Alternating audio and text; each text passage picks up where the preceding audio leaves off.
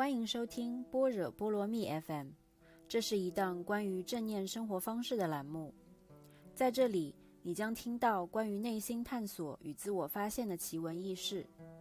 让我们一起见山水、见世界，遇见更好的自己。大家好，我是主持人 Echo。今天呢，非常有幸有请到我的好朋友佳安，先请佳安自我介绍一下吧。Hello，大家好。今天我们想要聊的这个话题和女性主义者相关，是怎样一步一步认识到自己是女性主义者，以及你你有曾经做过什么事情，你经历过什么事情，塑造了你的一些想法，成为了现在的你。现在其实，在我这个年纪的大部分的女生，她们都会，你如果问到她们，她们都会称自己为女性主义者，因为这是一个，这是一个时代浪潮，就是我们这一代是生长在、成长在互联网影响下，但是也有很长的一段时间，就是我们的成长过程当中是受到互联网的启蒙的。在这个过程当中，我们会接触到很多所谓的具有现代性的观念，这个和我们生活中所遇到的一些事情，它是相互呼应、相互结合的。就站在现在这个角度来讲，比如说我们会说很多上一代的女性，比如说跟我们有较大年龄差，像我们父母那一辈，他们会有比较传统的观念，然后很多女性她们是从现实意义上来讲是遭受了很多痛苦，这个痛苦就是来源于所谓的父权制、父权社会，但是可能他们一辈子接触不到新的思呃思想的影响，他找不到这个源头在哪里。就好像我之前刷小红书的时候看到一个帖子，就是最近近几年不是那个看不见的女性那本书它很火，然后就有个女生她在家里读这本书，然后她的奶奶，她奶奶看到了这本书，然后就翻起来了。她说她奶奶沉默了很久，然后跟她说，她说原来现在都有这样的书了。她说她一辈子都没有见过这样的书。然后那个帖子我看完真的就是就是我有哭，那个感觉真的太太触动人了。你就能从这句话里面想象到，曾经曾经那么多年有很多的女性，她们的痛苦是找不到源头的。他不知道为什么会这样，所以说回到刚才那个问题，为什么我们会受到这样的影响？因为我们每一个人他都有在生活中多多少少经受过这样的这种无名状的痛苦，你不知道为什么会生气，为什么会难受，为什么会觉得就是为什么这件事情发生在我身上？当你一旦接触到这个新的这个思想之后，你会发现哦，原来是这样子，这是一个很自然而然的一个事情。对，也可以说就是感谢这个新的互联网的这些信息潮吧。嗯比方说，比我们更年长的那个年代，有可能他们的奶奶甚至是没有办法识字的，就是他甚至没有办法说去跟你产生共鸣，有可能他身边的这样一个小圈子就就是他的一个小的家庭，然后这个家庭就是以父权制为主的这样的系统在运营着。然后他所生活的社会也是以一个父权制的社会在运行着，那么在他整个人生当中，有可能是六七十年，他甚至不知道如何去描述这样一种痛苦是什么来由，是不是跟女性主义有关，还是他个人的命运，还是社会的既定的枷锁？所以，我们其实是这个社会、这个时代的既得利益者。因为我们是站在和人类文明的最顶峰。总体来说，我们还是有了很多更多的自由。你可以去选择更轻松的方式，或者是说，你可以选择让自己更加经济独立，然后人格独立，不需要再像之前的时代那样，就我们至少是可以戴着镣铐跳舞的那种状态。两分法就是从父权走到一个女权，其实。真正的女权应该是说男女平等，而不是说就是女性就是要 more superior to 男性。如果没有达到一定的平衡的话，男性压压迫女性，或者是慢慢的变成女性压迫男性，但是最终其实还是会达到最终的平衡点，世界才会 reach a balance。嗯，我不知道你是不是赞同这个观点。其实，嗯，从刚刚我就觉得，因为你总体来说是一个很积极的人。就是，然后如果你作为你的性格来讲，你会接触到的东西是和我会接触到的东西可能是不一样的。你会说，呃，首先我们从第一个角度来讲，是不是这个社会已经进步很多了？从时代上来讲，是的。但是，但是，它的本质是没有发生太大改变的。嗯，这个东西其实可以，我们如果不讲国外的那些东西，就讲国内的这个状况的话，呃，其实可以看一下那个戴锦华老师写的那个《浮出历史地表》，他讲的是，呃，相当于新中国那一阵子吧，前后的一些呃女作家。但是它前面有很长的序，来讲这个中国古代是女性如何在男性男权社会当中存在的。其实，嗯，就是我整个长大的过程当中，我会慢慢的意识到，这个东西它和我们的本质的社会文化是密不可分的。因为我是山东人嘛，我们的，呃，那边的。所谓的什么儒家文化，然后这些包括现在被人诟病的这些酒桌文化什么的，嗯，这些东西它是有很强的联系的。本质是一个，嗯，这样讲可能太露骨，但是它是一个以呃压迫人的个性来形成的一个秩序。那这个这份权力的压迫是，就是自上而下，是一层一层的。那么，终究要有一个底层。那在这个，在就是说我们的社会当中，甚至你可以放眼全世界，这个底层始终都是女性。对，就是，嗯，那本书里面他又提到说，这个古代的君臣，就是说。呃，有些诗句当中，比如说屈原的那个最有名的那个《离骚》，他会把自己比作女性身份、女性的一些特征来描述自己。为什么呢？因为他所谓的属在阴阳这个属性当中，它属了阴位，阴是一个附属的、被压制的一个地位，在他的那个君臣关系当中，他作为臣，他是这个阴位的。这个所处的这个对象，就是他是被压制的那一个，所以从很多角度来讲，那个所谓的女性是一种身份，是一个很精准的描述，就是这跟你的社会性别什么的是没有关系的，它只是一种在权力下失衡，就是权力失衡的状态下一个受压制的群体。嗯，这个也就是为什么我会觉得说。也是的，我们的社会是有进步的，我们拥有了更多的权利，更多的自由，但是在本质上，你真的很难去突破那个那个所谓的天花板，所以说也就不存在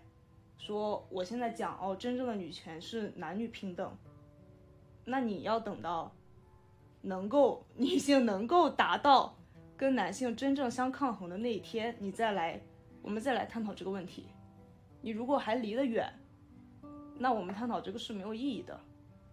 对。然后，包括说，嗯，你刚刚也提到说，我们是，就是受到了一些时代的，接受到了一些时代的福利，所以说这个这个我是认同的。所以我的观点就是，我不会去对其他的女性进行苛责。就是他们的思想，他们的做法可能是受到了他所处的时代的影响，他所处的环境的影响。但身为女性，就是如果说这是一场战争的话，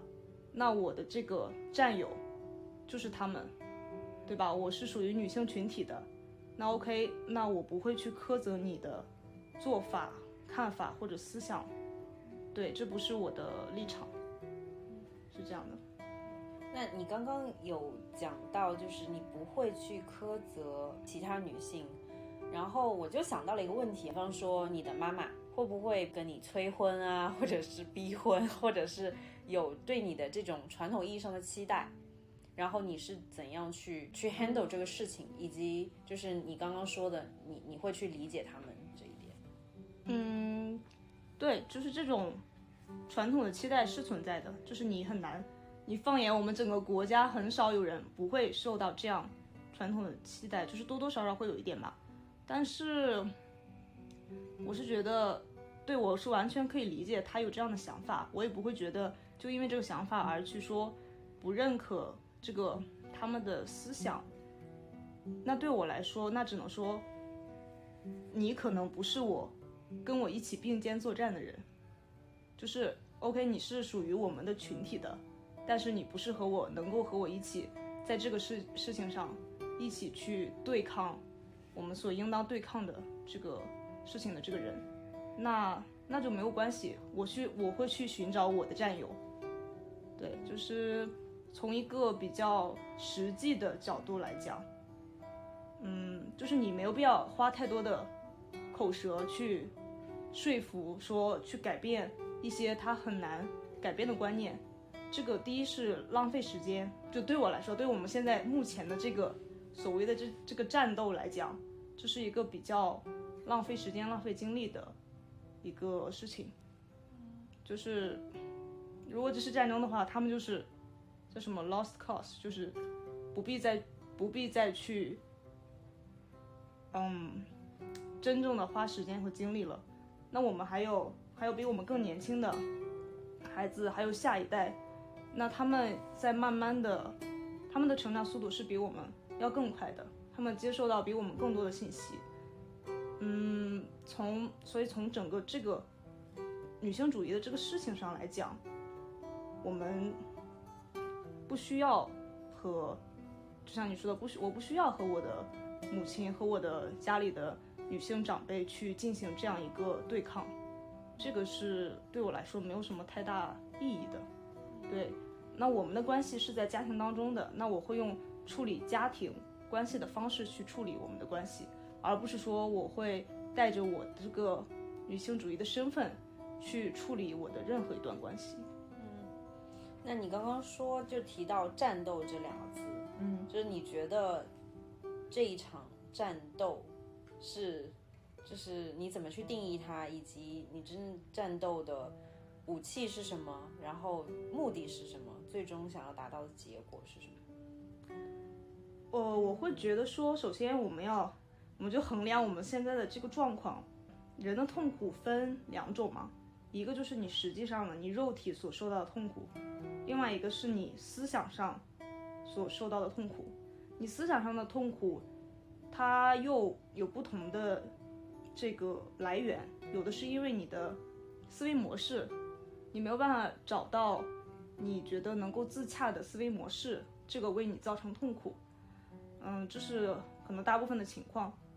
但是你抛开这个不讲，你身体上的痛苦是这个是真正存在的，这个是人类所我们为什么要这个发展我们的社会，就是为了很大的一个原因，就是要为了消除我们的这些不必要的痛苦。而在这个这个男权社会当中，线就是线下，我们还存在着很多这种我们且不说思想上的痛苦，还存在很多身体上的痛苦。这个是并且是广泛存在的。你不管说是从，就是从最直接方式的迫害，比如说像家暴，或者像这种，呃，就是男女关系中这种暴力的行为，从。这个女性分娩的痛苦来讲，这都是身体上的痛苦。这个东西是，是我觉得首先我们第一步，你要认识到这个痛苦是来源于这个父权社会，然后我们要消除这部部分痛苦。因为毕竟你反过来讲，你现在很少有女性来为男性造成身体上的痛苦，对吧？你能够就是想到很广泛的例子吗？没有吧？但是反过来是很普遍的。所以，那我们战斗的起点是这里，因为我们还没有达成一个，就是所谓的，嗯，我能够接受的模式，就是说，首先你不要再给我们造成身体上的痛苦了，就像波伏娃说的嘛，就说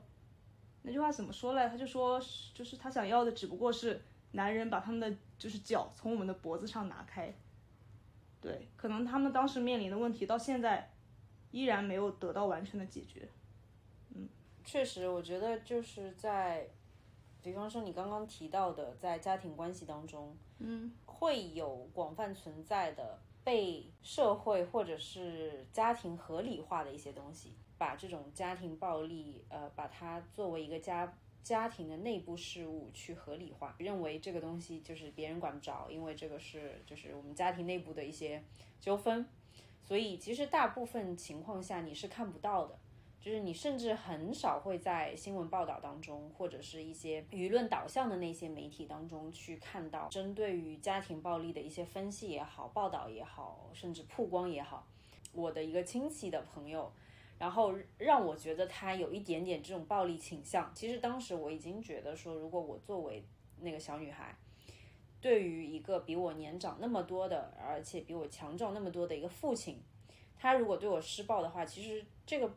真的，我觉得其实身体上的痛苦还是小事情，精神上的痛苦，在你的脑中可能会形成某种思维的模式和 phobia，就你会对这种对有应激反应。这个我可以就针对刚才我说的，就是呃，一个是肉体上的痛苦，包括思想上的痛苦，就是呃，它的区分可能不在于说是不是你思考模式的问题，而是是不是别人主观想要带给你的。就是我们来这样区分吧，就是不管是身体上还是思想上，就是如果有一个人他就是他就是要伤害你，那为你带来的痛苦，不管是身体上还是思想上，那都是你很难去抹去的，而不是说，嗯，说 OK 我有个事情我想不明白，他为我带来痛苦，这是另外的一个比较非常温和的一个方式，但是，呃，我想说的是，女性她经历了很多这种故意伤害，就是我。男性主观意义上，我就是想伤害你，我就是为你带来伤害。这个的确是说，在身体伤害的同时，也会赋予精神上的伤害。这个是这个是统一的。嗯，对，就有点类似于像强奸。对对，是当然了，就是我们当然不可能，当然也会有 mentally 的强奸。对，不可能把它就是完全的区分开，它当然是同时造成的伤害。对，那就是更准确一点的区分，就是是不是别人对你故意施害。对，但是就是，嗯，我想说的是，女性的确在我们的社会环境下，受到了很多这样故意施害的这种行为的影响。那你觉得，就是这场战斗当中，你会做些什么？嗯，首先我，嗯，其实像我们这代人都有在。就是做出自己的努力嘛，就是哪怕是一点点。最开始的时候，当当你刚接触的时候，你是一个传播者，对，你会你接触了新的东西，然后你会，它就是像火把一样，它会慢慢的传递。我身边就有很多的朋友，就是这也是我比较自豪的一个事情之一，就是我有真正的好像为他们带来了一些启发，就是他们会跟我会嗯遇到了一些。他难以就是跟女性主义相关，但是他难以去搞明白的事情，他会想到说，哦，可能我会更了解一点，他会找我来问这个事情，那我们就会探讨，然后他会慢慢的，他也会自己主动的去学习，这样的事情，就是我身边有很多的朋友跟我是这样的关系，然后我很，就是我很欣慰，我真的有给他们带来一些启发，包括。我之前也会在学校里，我们会做一些这种活动吧，也不是嗯很标志性的活动，而是说就是自发的，在这个方向上进行呃一些宣传呀，或者怎么样。嗯，我如果在，这都是一些生活上的小事了，就是比如说你在你去理发店，我就想要女性的理发师，你去一个什么嗯。做一个什么技术性的活，我就你就会主动的去要求说，我想要一个女性，这样子，这都是增加女性的在这些男性主导领域的，像就是就业呀，就是能够帮助他们有更好的，嗯，就是这种就是实际上方面的一些提升。嗯，你对未来的一个最理想的畅想是什么？就是你的一个 ideal world。现在的社会，现在的整个世界吧，都不是一个很朝着积极方向发展的世界。就几年前我有在跟，当时我有问我的一个老师关于一个，他是一个就是外教嘛，有关问他关于一个宗教的事情，然后他就很详细的给我讲了很多关于，因为我们中国人很少接受到宗教的东西嘛，他有给我讲就是关于宗教中的那些偏执啊、暴力啊和就是引发出的一系列事件，然后最后我们就是就是。达成了一个共识，就是这个世界在这个世界在往回倒退，它是在越来越偏激，越来越就是并不是它并不在走向一个越来越好、越来越开放、越来越包容。就是你从近几年的这个就是国际的国际上发生的很多事件中，你也能够看到，包括甚至像欧洲的一些国家，因为我是学西语的嘛，我们会关注。呃，像什么西语国家的一些政治，像西班牙在前两年嘛，就是它有一个很右翼的政党，叫什么 Box，它现在的支持率是越来越高的。对，就是嗯，就很难想象，你会觉得欧洲是一个很就是往左派发展的方向，但是却是有很多这样的事情在发生着。嗯，包括最近的这些战争啊，还有因为一些宗教嘛，这都是很，就是更深入的话题了。就是，嗯，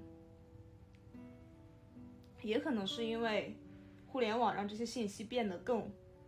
便捷的去获取了，所以其实我们这一代人的生活在这个环境当中是很是很绝望的。我们不会说对这个世界抱有很大的。期望，我会觉得说，哦，你看人类走了那么远，几千年的历史，然后我们把自己就装模作样的穿上这种体面的衣服去做体面的工作，但实际上只不过是换了方式来互相伤害，就人们依旧在互相伤害，只不过方式就是在不停的升级啊。之前没有冷，就是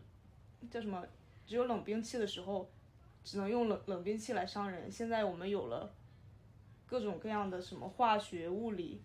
但是人们并没有因此去变得更加和平啊，对吧？这个世界没有变得更加和平，战争依旧在发生，就是人们依旧在流离失所。所以说，你问我想达到一个什么样的世界，就是我不在意，就是我根本不在意这个世界会变成什么样，它就是一个烂摊子。它爱怎么样怎么样吧，就是我死之后我也看不到了，对不对？但是，但是，但是我，活在当下的时候，我至少要为我所相信的东西去做点什么，对吧？我要 pick a side。那我 OK，我选择了，我没有办法对我，因为我我是一个还蛮有，我觉得我同理心还是很强的一个人，我会对我们的女性群体所受到的伤害有很大的这种。共情，那我会说，觉得这个东西它激励着我，OK，我要去在这个方面做出我的一份努力，就是哪怕再小，哪怕再微不足道，就是我有在做，我就是心安理得的。对，就是那你说，我其实我都不相信，说我能活到说我看到一个女性群体获得巨大进步的一个世界，我觉得那是不可能发生的，就是。不是，是可以发生，可能，但是绝对不会那么快的，嗯，可能真的不会那么快，所以说，嗯，我不会去想象一个什么样的世界，我只会说，OK，那我们就继续往前吧，是这样的一个想法。就是一方面，我们确实要承认这个社这个时代或者这个世界，确实有很多的。战争发生，然后很多的 conflict，人和人之间的一种政治斗争，平民作为一个个无辜的牺牲者。其实我觉得最后的结论并没有你之前说的那么悲观，就是还是会相信说世界总有一天会比我们现在的这个所活的时代会要更加平等。这种平等，我觉得不限于说男女的平等，我跟你的区别。有可能是在于，其实 pick side 隐形当中，你就是在激发一种斗争，就是所谓的战争。然后这些战争其实就是在互相博弈，然后互相博弈的东西，比方说你领土也好，这些最终利益的既得利益者又不是那些平民，这些平民其实就是无论如何他们都会受到伤害，他们都会成为炮灰，然后牺牲。就是我听到那个，我会觉得有一些惶恐。嗯，我们一定要把这个世界作为一个两分法的，或者是男生和女生。一定要把他们切割开来的话，其实也似乎陷入了另外一种对立。我并不觉得这个世界是如此的，就是分裂和对立。我在第一次内观的时候，内观的很好的朋友，她其实就是一个 transsexual，就是她是她是一个女生，但是她一直在做那种手术，让自己变成一个男生。然后他说他并不想做女生，你如何去定义这个是男生或者是女生？就是我觉得其实到最后，所有的这些东西，就会它的界限其实是越来越模糊的。这种简单粗暴的两分法，其实是有一点让我害怕的一个事情。就是我我我不太我不太希望说这个世界是以这种粗暴的两分法来进行分类，然后来进行说嗯。比方说，我我的那个朋友，嗯，他到底是一个男生还是一个女生？然后他到底是站在你的你的呃 pick side 的那一边，还是说另外一边？OK，这个东西我刚刚说战争战斗，但它并不是一个战斗。为什什么叫战斗？你双方是有什么呀？有互相的，就是互相伤害，以互相伤害，比如说掠夺一些领土或者资源为。起点的一个这个战斗，但是我所讲的战斗，它实际上是一种是一种反抗，就是你要看我们是不是我们是不是势均力敌呢？就是如果没有男性施加给女性的这些痛苦，女性为什么要去斗争这个呢？就好像我拿这个举例也有点不合时宜啊，就好像那这个拉美的那些国家为什么要反抗西班牙的统治呢？西班牙为他们带来了什么？为他们带来了先进的技术，让他们现代化了。为什么他们最后一个一个都要独立呢？对吧？他在这个过程当中，他们人民所受到了什么痛苦，以至于让他觉得，OK，我不，我不不想要这个，我要我自己的领土，自己的就是自主权。所以你刚刚讲的，我所讲的斗争，它是一种，不是战斗，是一种反抗，就是你先有了。起因是什么？起因先有男生的伤害，我们就这样两分法讲啊。首先，然后其次才有女性的去抗争这些。那我说，我如果说，呃，我就选择女性的这个 provider，为什么会这样？因为在这个世界上的大部分领域，男性都占了主导的权利。就是你如果没有人去真正真正的去，就是努力帮助他们做出这个改变的话，那永远都会是这样。这个圈子就是被男性所统治的，对吧？那你说，嗯，那我们不去做，帮助他们去打破这个僵局的话，就是这是一种反抗呀，对吧？你能够认同吗？嗯，我首先我不会去反对这种反抗，我会更倾向于去反思这个整个系统真正能够为他们带来改变的是什么。对。我并不赞同说，就是比方说我们在平时就是选择 female provider 就可以解决这个问题，因为性别这个事情就否认这个人，就是作为女性能让他们跟男性平起平坐的一个点，就第一是我们的社会制度是否让女性有更多的教育的机会，自己独立生活的这些物质基础，在这个很长的一段历史当中，女性她既没有自主权，对吧？她没有钱，她的生活所依附于什么？依附于她的家庭，她的父亲。然后其次嫁人了之后，她依附于她的丈夫，她没有金钱，她没有时间，她需要做家务、抚养孩子来处理这些事情，没有办法受到教育，对吧？这是一个非常非常大的因素。如果你在这个地方，都大部分的女性都倒在这里，你怎么期望她们再往前走呢？然后当你突破了这些之后，就那本书里面就写有很多的女性作家，她是什么呢？她是要么是家里条件比较好，或者说她有机会去读书。当你写出书来之后，然后大家又开始讲了，就说他说这本书不可能是女性写的，她的身体里住着一个男性，他们又是将受到就是男性统治这个领域的抵抗。就是那本书如何抑制女性写作里面就有提到说，呃，男性会发表什么样的评论来，呃，贬低这个女性的写作呢？一个是说他绝对没有写这本书，甚至有离谱的说，或者说是他在什么梦游当中写的这本书，是他在无意识之下写的这本书，要么说什么，要么说他一定是受到了身边的男性的影响，受到了丈夫的影响。父亲的影响是他们的思想在主导着他写这本书。如果你都能够跳脱出这些思想陷阱，然后继续你的写作的话，他又会说，又把又会把女性的题材贬低为不重要的题材。比如说是谁来决定关于社会、关于战争、什么关于经济的事情是更重要的，而关于什么所谓的女性情感哦没有什么意义。那凭什么会这样呢？凭什么就是？经济战争就更有意义，家务就更没有意义呢？你毕竟每天都要做家务，对不对？男性在他维护他的领域过程当中，有使用非常多非常聪明的手段来剥夺女性的这些权利。不管是我们说的，就是文化方面，写作像什么作曲艺术，各在一些什么所谓的什么科研研究这些方面是更为明显的。其实历史上有很多科研方面的突破是女性来完成的。比如说，就是近几年，嗯，我们所知道的那个 DNA 的发现者，其实并不是那两个男的，是他们的一个同僚，是一个女性，但是她的成果是被她的导师相当于给了那两个男性，然后你就会慢慢随着这个呃时代的进步，你会慢慢发现这历史上出现了太多太多这样的事情，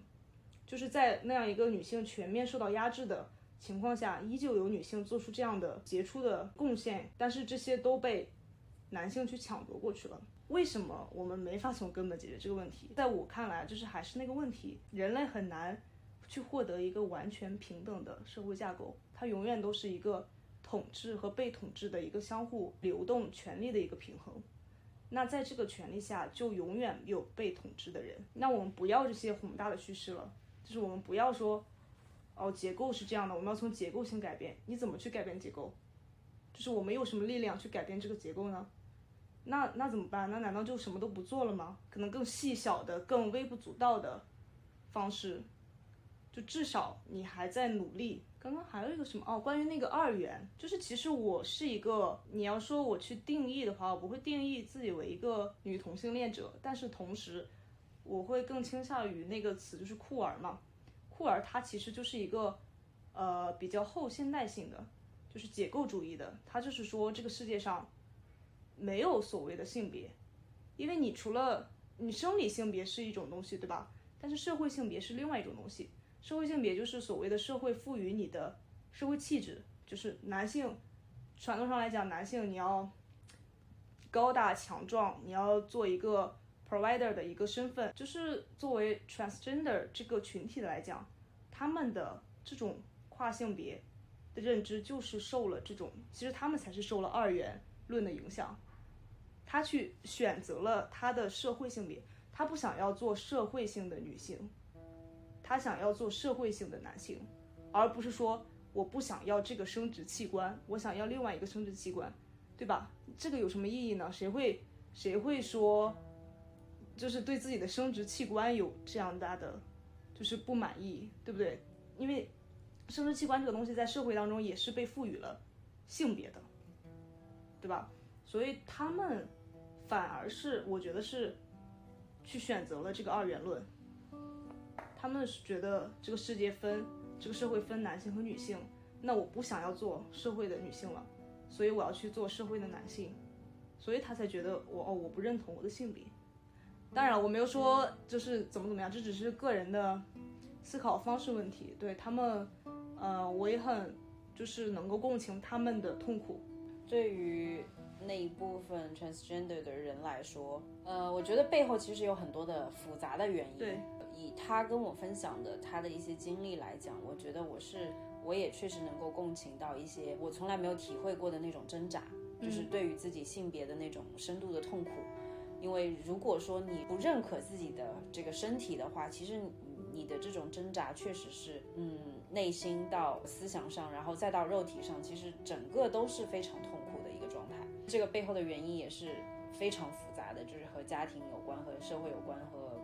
很多很多因素都相关。我记得我在看那个《我的天才女友》当中，然后包括那个沃尔夫的。呃作品当中都有很强烈的共鸣感。首先是作为女性，你你是还蛮孤立无援的一个状态，永远是在一个非常有限的资源的环境下，然后还有很多的对你的评论，你需要非常坚强的去认定你要做的事情，然后当你做成之后，还有可能会出现很多人对你指指点点，然后包括对你的对你的质疑呀、等等，啊，这条路是非常漫长的，嗯，但最终尽管如此，它是螺旋上升的，就是它永远会有那么一段时间去探索、去徘徊。你可能就是一个悲观主义者和一个 乐观主义者在这个事情上的，但怎么看就是嗯没有关系，就是对，这样，就是你的不管不管是从哪个角度看都没有关系，就是我还是那个观点，就是你我有在做，就是这个事情对得起我自己就可以了。是的，最终还是我们有自己坚信的东西，然后我们能够自洽于自己的理念当中，然后能够从中找到这种生活的意义或者是平衡。对，但是对我还要 补充一点，快速补充一点，就是刚刚其实我没有强调说，呃，因为我们讲了很多比较概念性的东西，但是我其实想说的是，或许你你在成长环境当中没有遇到很多这种直观的冲击，但是其实我是有的，就是我并不是，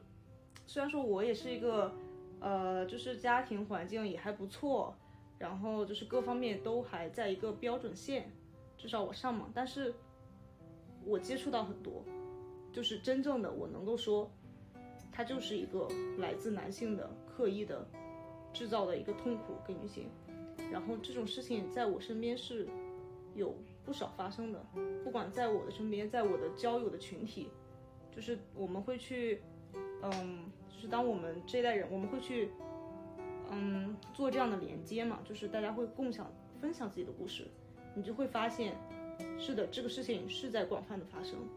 就是你可能是真的很幸运，是你没有遇到这样的事情，但是我们的身边多多少少都会有的。这个其实是我还想，就是在这里想强调的，就是因为有很多女性她的确觉得说，哦，我身边没有遇到过或者很很过分很什么的事情，但是它是大比例的在发生的，这个是我可以，我可以比较肯定的讲。所以说不要，嗯，就是也是希望能给大家一个这样的启示，就是说，你不要不要想把这个世界想象的，好像它还在很美好，把这个社会想象的很美好，但实际上是在有很多糟糕的事情发生的，包括最，就就像我我们，你看我们受过也算受过高等教育或者怎么怎么样，我们就。一步一个脚印走的这个是呃教育道路都是比较还不错的，但是我我们就会受到非常直观的，就是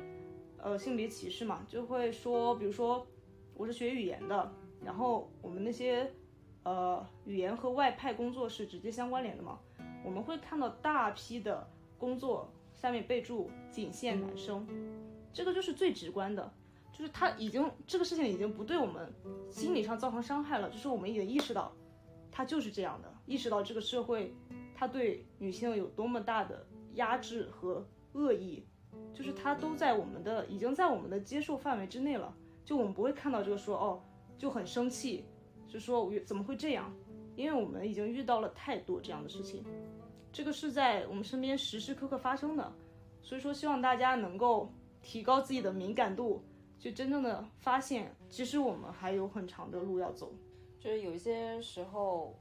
呃，这些东西可能已经是一种约定俗成的。对，就是你可能不会去遇到的时候，不会去细想，是不是对的，是不是怎么怎么样的。对，但是实际上这也是时代，就是时代在进步，人们会慢慢的提高这种意识，这是必然会发生的事情。是不是因为幸存者偏差？因为我之前有呃朋友在妇联做过那个实习嘛。他们负责解决就很多大部分这样的问题，就是接到非常多的热线，嗯，就是他生活中遇到了什么，遇到了暴力也好，或者是什么，呃，婚姻的一些问题也好，就是这个是对他们来说就是一个很庞大的数字，他们每天处理的工作就是这些，所以你可以去稍微的想象一下，它是在发生的，而且不只是这一件事情，呃不呃暴力是一件事情，然后关于性骚扰，性骚扰也是一件事情，对吧？嗯，如果你真的按照标准的定义来讲，那我也我也受到过性骚扰，我身边很多女生，大家大家在分享自己经历的时候都说过自己有受过性骚扰。嗯，包括像之前网络上也有一个，就是那种问卷式的，他得出结论就是百分之多少，就是一个很很高的数字，女生都表示自己从小到大受到过性骚扰。有可能你没有意识到，就是它的严重性，就它可能没有对你造成到很大的伤害，但依旧是。就举一个比较实际的例子，就是原来，呃，有那种，呃。就有一些怪癖的男男性，他会把自己的身体什么部位裸露给大家看。就这个事情，基本上我身边的人都有遇到过。就他不可能，可能不是针对你的，他就是在一个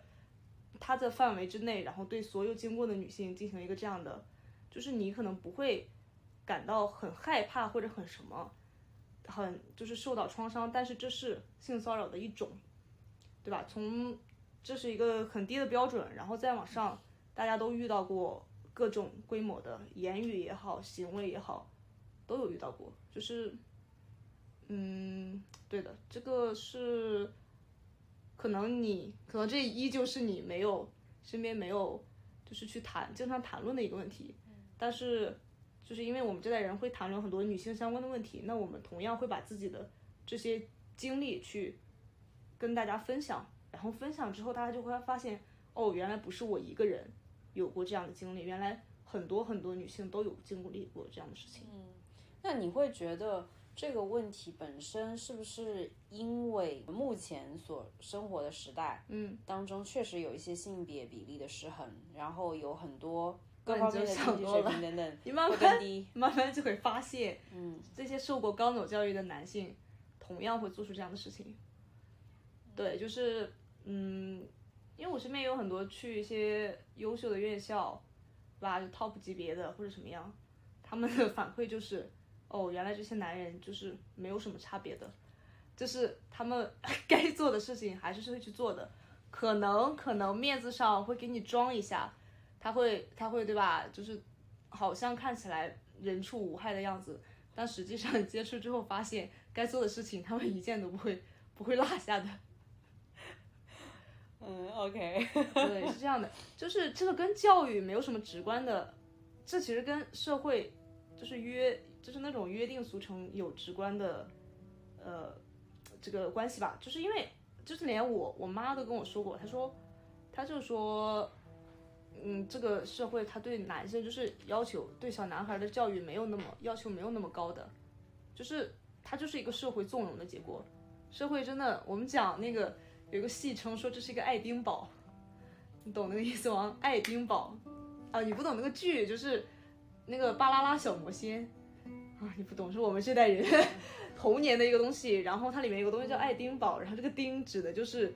丁丁男性生殖器，然后这是一个戏称，它指我们的社会就是一个很偏爱男性的社会。